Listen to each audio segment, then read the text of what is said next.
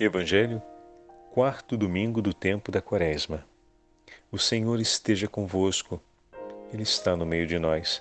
Proclamação do Evangelho de Jesus Cristo segundo São João.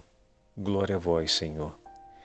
Naquele tempo disse Jesus a Nicodemos: Do mesmo modo como Moisés levantou a serpente no deserto, assim é necessário que o Filho do homem seja levantado, para que todos os que nele crerem tenham a vida eterna. Pois Deus amou tanto o mundo que deu seu Filho unigênito, para que não morra todo o que nele crer, mas tenha a vida eterna. De fato, Deus não enviou o seu Filho ao mundo para condenar o mundo, mas para que o mundo seja salvo por ele. Quem nele crê não é condenado, mas quem não crê já está condenado porque não acreditou no nome do Filho unigênito. Ora, o julgamento é este: a luz veio ao mundo, mas os homens preferiram as trevas à luz, porque suas ações eram mais. Quem pratica o mal odeia a luz e não se aproxima da luz, para que suas ações não sejam denunciadas. Mas quem age conforme a verdade, aproxima-se da luz para que se manifeste que suas ações são realizadas em Deus. Palavra da salvação. Glória a vós, Senhor. Domingo da quarta semana do tempo da Quaresma, em nome do Pai, do Filho e do Espírito Santo. Amém. Queridos irmãos e irmãs, esse domingo também é conhecido como Domingo da Alegria, o domingo do grande anúncio da alegria. Alegra-te, Jerusalém. Na primeira leitura da missa de hoje, compreendemos a alegria do povo de Israel pela libertação do exílio. Mas existe uma grande dramaticidade na primeira leitura de hoje. Quem teve a oportunidade de já ler ou ouvir a primeira leitura de hoje, do livro das Crônicas, vemos a narrativa da, da trágica experiência do povo de Israel que chegou ao ponto de despertar prezar as palavras de Deus. E diz o texto com muita propriedade, é, é, é denso.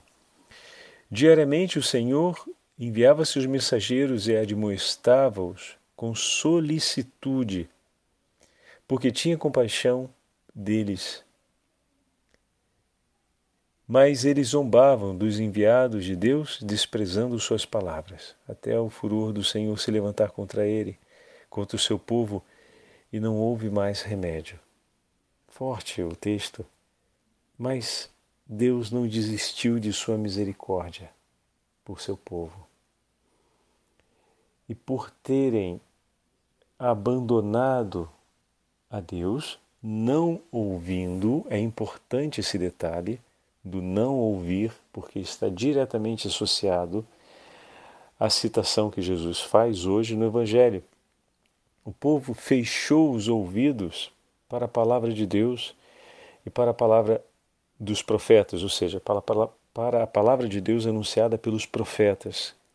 E dessa forma o seu coração se tornou de tal forma duro e impiedoso que eles se levantaram com hostilidade contra Deus e passaram até mesmo a odiá-la. Eis que a fúria do Senhor se abate sobre eles e uma grande tragédia acontece, não para colocar em perdição absoluta o povo, mas para levar o povo de Israel à conversão. Deus não se escandaliza com a tragédia que se abate sobre o seu povo, pois ele permanece amando essa tragédia do exílio, na verdade, é um grande chamado à conversão. Arrependei-vos dos vossos pecados e eu vos perdoarei. A única esperança, porque o arrependimento é, é empenhativo, hein? não é uma coisa simples. Arrepender-se é admitir não apenas o próprio erro, mas a necessidade de mudar de direção na vida. Isso pode significar reorientar todo o seu modo de interpretar o mundo, de ver as coisas, de pensar a própria vida, de dar significado àquilo que acontece nela. Então é muito empenhativo. A conversão não é uma tarefa fácil. Ela se torna possível e aceitável, apesar de toda a sua exigência, porque o Senhor nos dá a certeza do seu perdão. A todo aquele que se arrepender, a misericórdia do Senhor o socorrerá. O Senhor é misericordioso por todos nós, mas tomaremos parte na sua infinita misericórdia quando acolhermos o chamado à conversão. Isso temos meditado juntos e ontem vimos de maneira muito significativa naquela parábola contada pelo Senhor a respeito do publicano e do fariseu a infinita misericórdia de Deus por nós. Que na segunda leitura de hoje são Paulo aos Efésios recupera dizendo: Deus é rico em misericórdia, por causa do grande amor com que nos amou.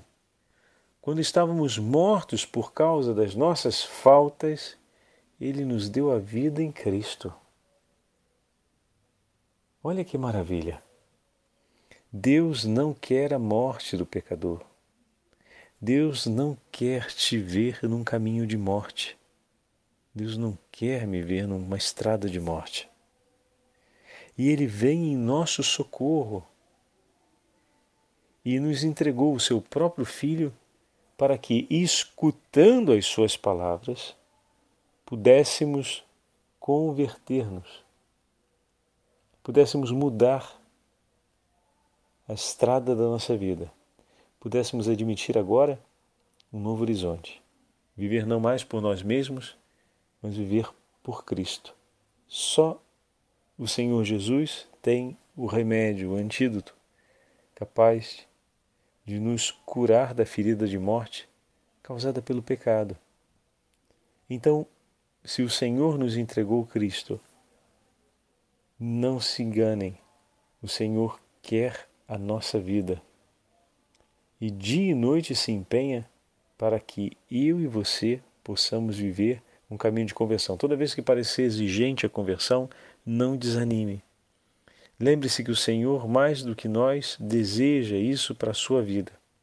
E Ele está, na sua infinita misericórdia, disposto a vir em nosso socorro para que possamos nos converter. Deus quer e espera a nossa conversão. Você imagina que se você diz sim, Ele vai te abandonar? Não, absolutamente. O teu sim, ele é fundamental para que o socorro de Deus aconteça todo ele na sua plenitude em nosso favor e nós possamos viver a vida que ele nos propõe em Cristo. Por que, que o padre fez a referência da importância do texto, de, desse, desses detalhes, para entendermos o evangelho de hoje?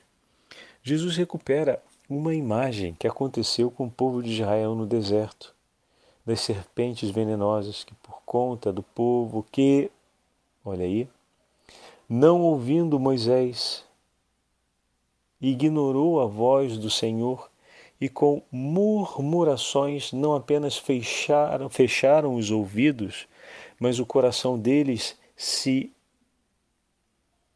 enriqueceu de hostilidade contra Deus. Eles se levantaram em rebelião contra Deus, acusando Deus de ser o autor do sofrimento deles.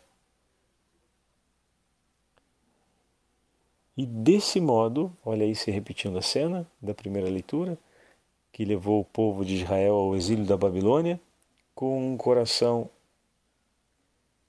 duro por conta dos próprios pecados, porque abandonaram a lei de Deus, não ouviram mais o Senhor, fecharam os ouvidos para o Senhor, então com isso se depauperou até a inanição o dom da fé, e sobrou apenas a rebelião e a hostilidade contra Deus, ou seja, voltaram à mesma atitude de Adão de não ouvir ao Senhor e por fim acusar o Senhor de ter realizado mal contra ele, caíram no pecado.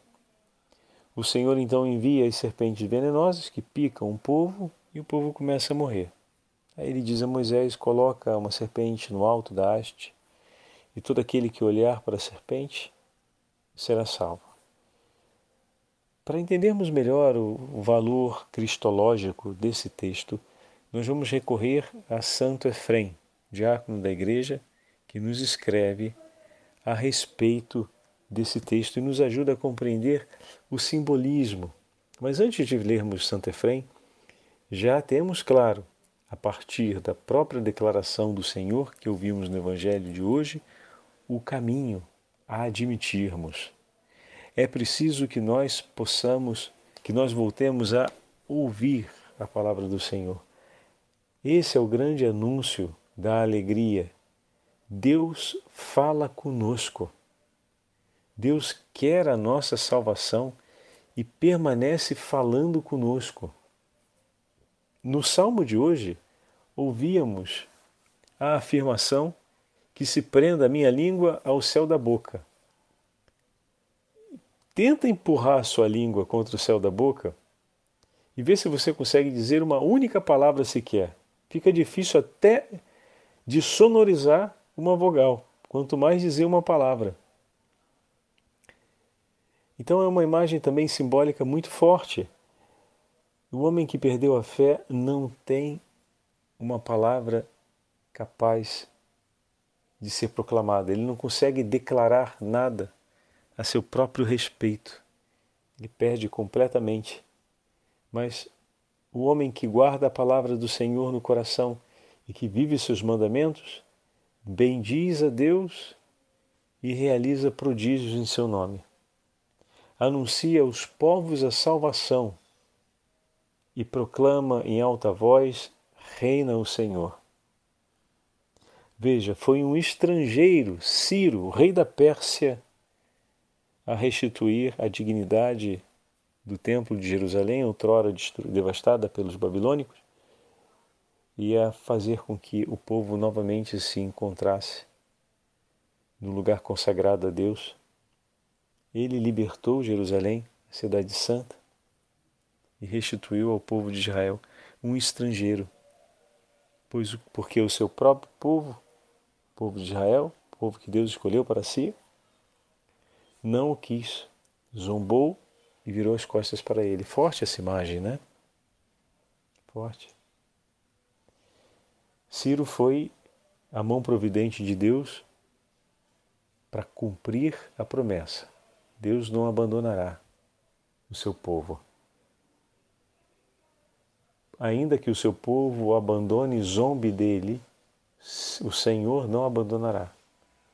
E se for preciso, virá de fora desse povo o chamado, ou então aquele que será a mão a realizar o cumprimento da promessa. Ou seja, como Deus é fiel à palavra de amor que ele declarou por nós, por nós. E quantas vezes a gente vê essa mão amorosa que vem em favor das nossas famílias, né? Quantas o Senhor abençoa sempre no dom da paternidade e da maternidade cada um dos pais e das mães para poder conduzir as suas famílias na fé. Mas às vezes se dispersa. E aqueles que deveriam ser os grandes pilares da fé de uma casa, talvez não se importem muito com a fé dentro da casa, como alicerce da família. Mas aí, eis que o Senhor, muitas vezes, ele que manteve a fidelidade, declarando de estar junto daquele casal, desde o dia em que consagraram essa aliança matrimonial a ele pelo sacramento, ele providencia tantas mãos estrangeiras, ou seja, tantos Círios, pessoas de fora da nossa família, que vêm trazer para a nossa casa, para a nossa família, esse chamado eloquente de Deus, fazem ecoar essa voz de retorno e às vezes vai começar por um filho, por um neto, até que aquela mãe, até que aquela avó, ou muitas vezes vai ser reforçando a voz daquela avó que ficou perdida no passado da nossa família, que aquela filha, que aquele neto vai retomar de novo e aquela casa será a casa do Senhor, conforme a promessa que ele fez, que permaneceria como Senhor por aquela família, Senhor daquela família. E assim Ele cumpre. Estão vendo? De maneira agora, tirando do macro do povo de Israel para o micro, que é a experiência da nossa casa, nós conseguimos ver esse acontecimento. Como Deus é fiel por nós. E se andamos ainda no micro, micro, a cada um que no dia do nosso batismo fizemos uma aliança com Ele e prometemos amá-lo sobre todas as coisas e o nosso irmão como Ele nos tem amado. Muito bem. Em muitos momentos da nossa vida, o Senhor vem em nosso socorro e quantos círios não passam para nos ajudar a recuperar a palavra do Senhor e a colocá-la em prática.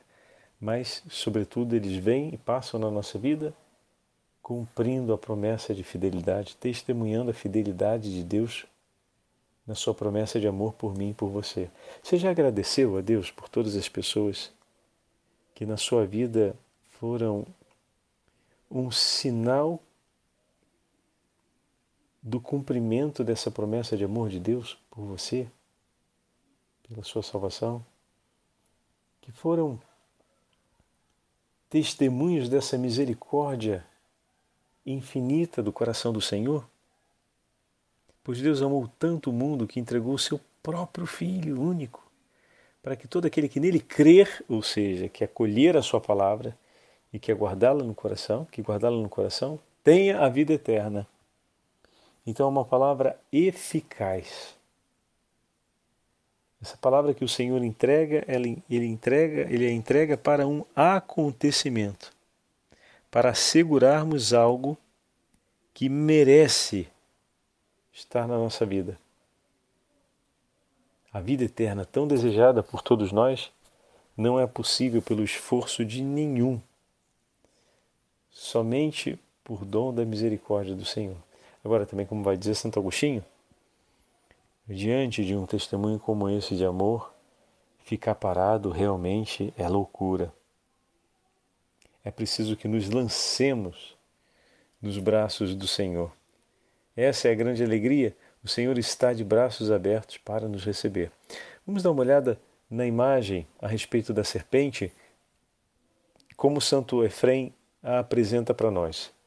Diz ele: Quando o povo de Israel pecou no deserto, Moisés, que era profeta, ordenou aos israelitas que fixassem uma serpente a uma cruz para matarem o pecado.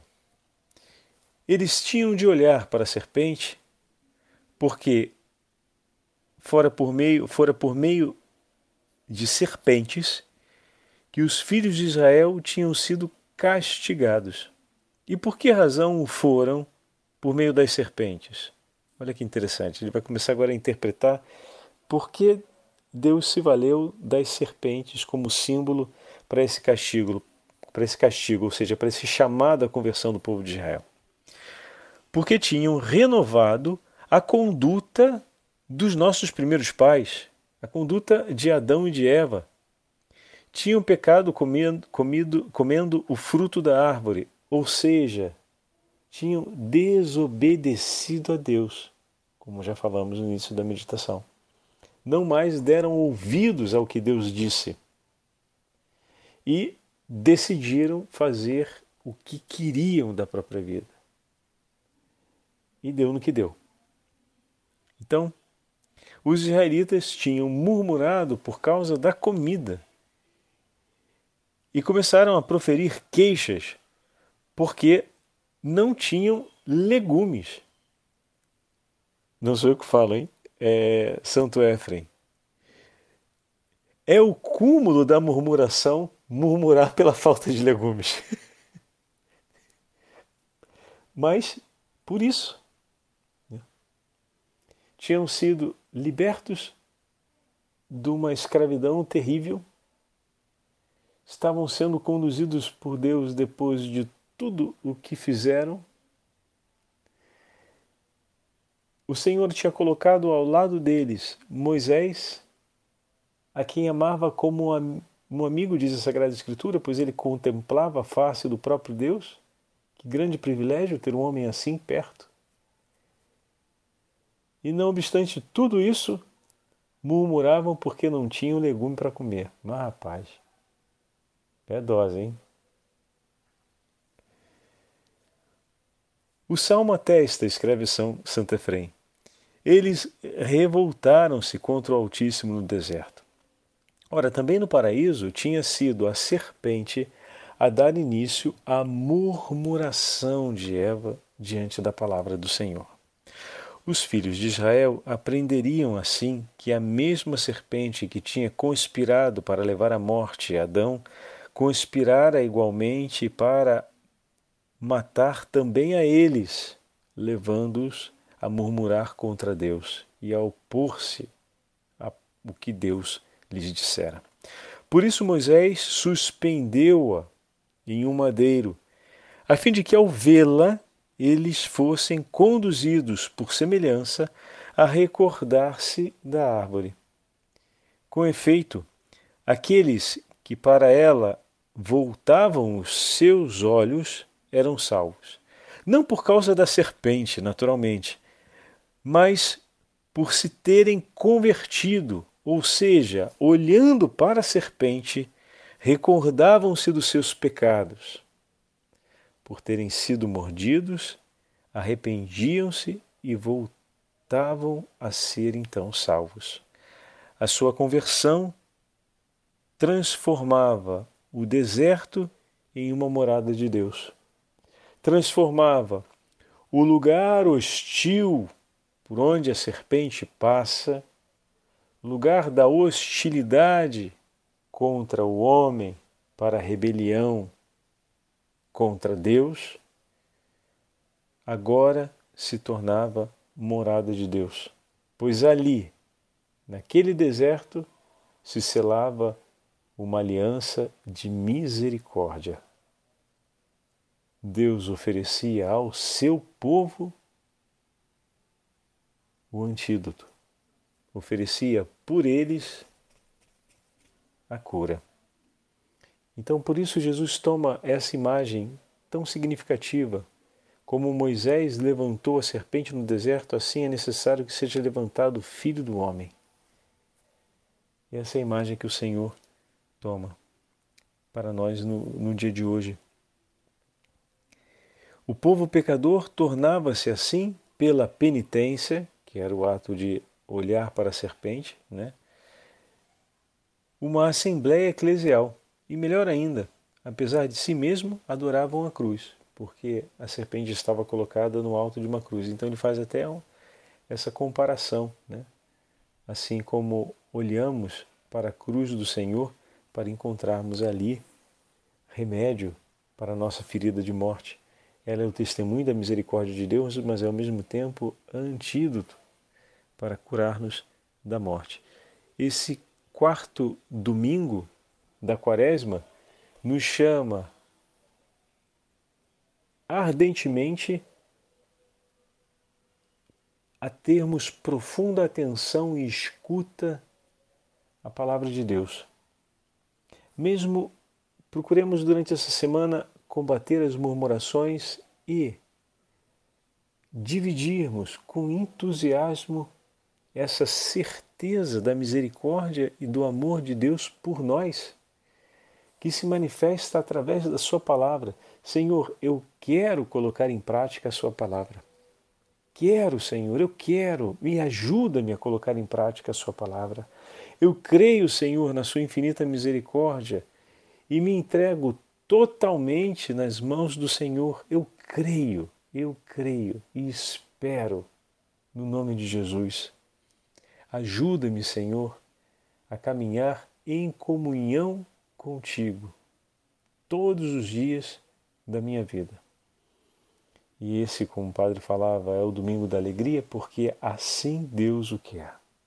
E assim, desde toda a eternidade, Ele sonhou que pudéssemos e desejou e nos criou para que pudéssemos viver assim, unidos desse for, dessa forma.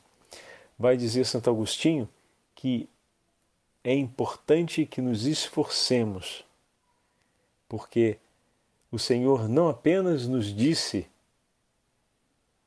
que é possível alcançar a verdade e a vida, mas que Ele próprio se fez caminho para isso. Quem não quer viver na verdade, quem não quer ter vida perene e eterna, todos nós queremos. Muito bem, Cristo é o caminho, eu sou o caminho, a verdade e a vida. Deus não nos disse, olha, existe um caminho, procura aí que vocês vão achar. Ele próprio se apresenta. Não fomos nós que saímos para procurar o caminho, foi o caminho que chegou até nós, vocês estão entendendo? Ele mesmo se apresenta, eu sou o caminho, diante de uma declaração clara como essa, que mais que a gente está esperando nessa vida? Homem? Vai rodar aí por quê?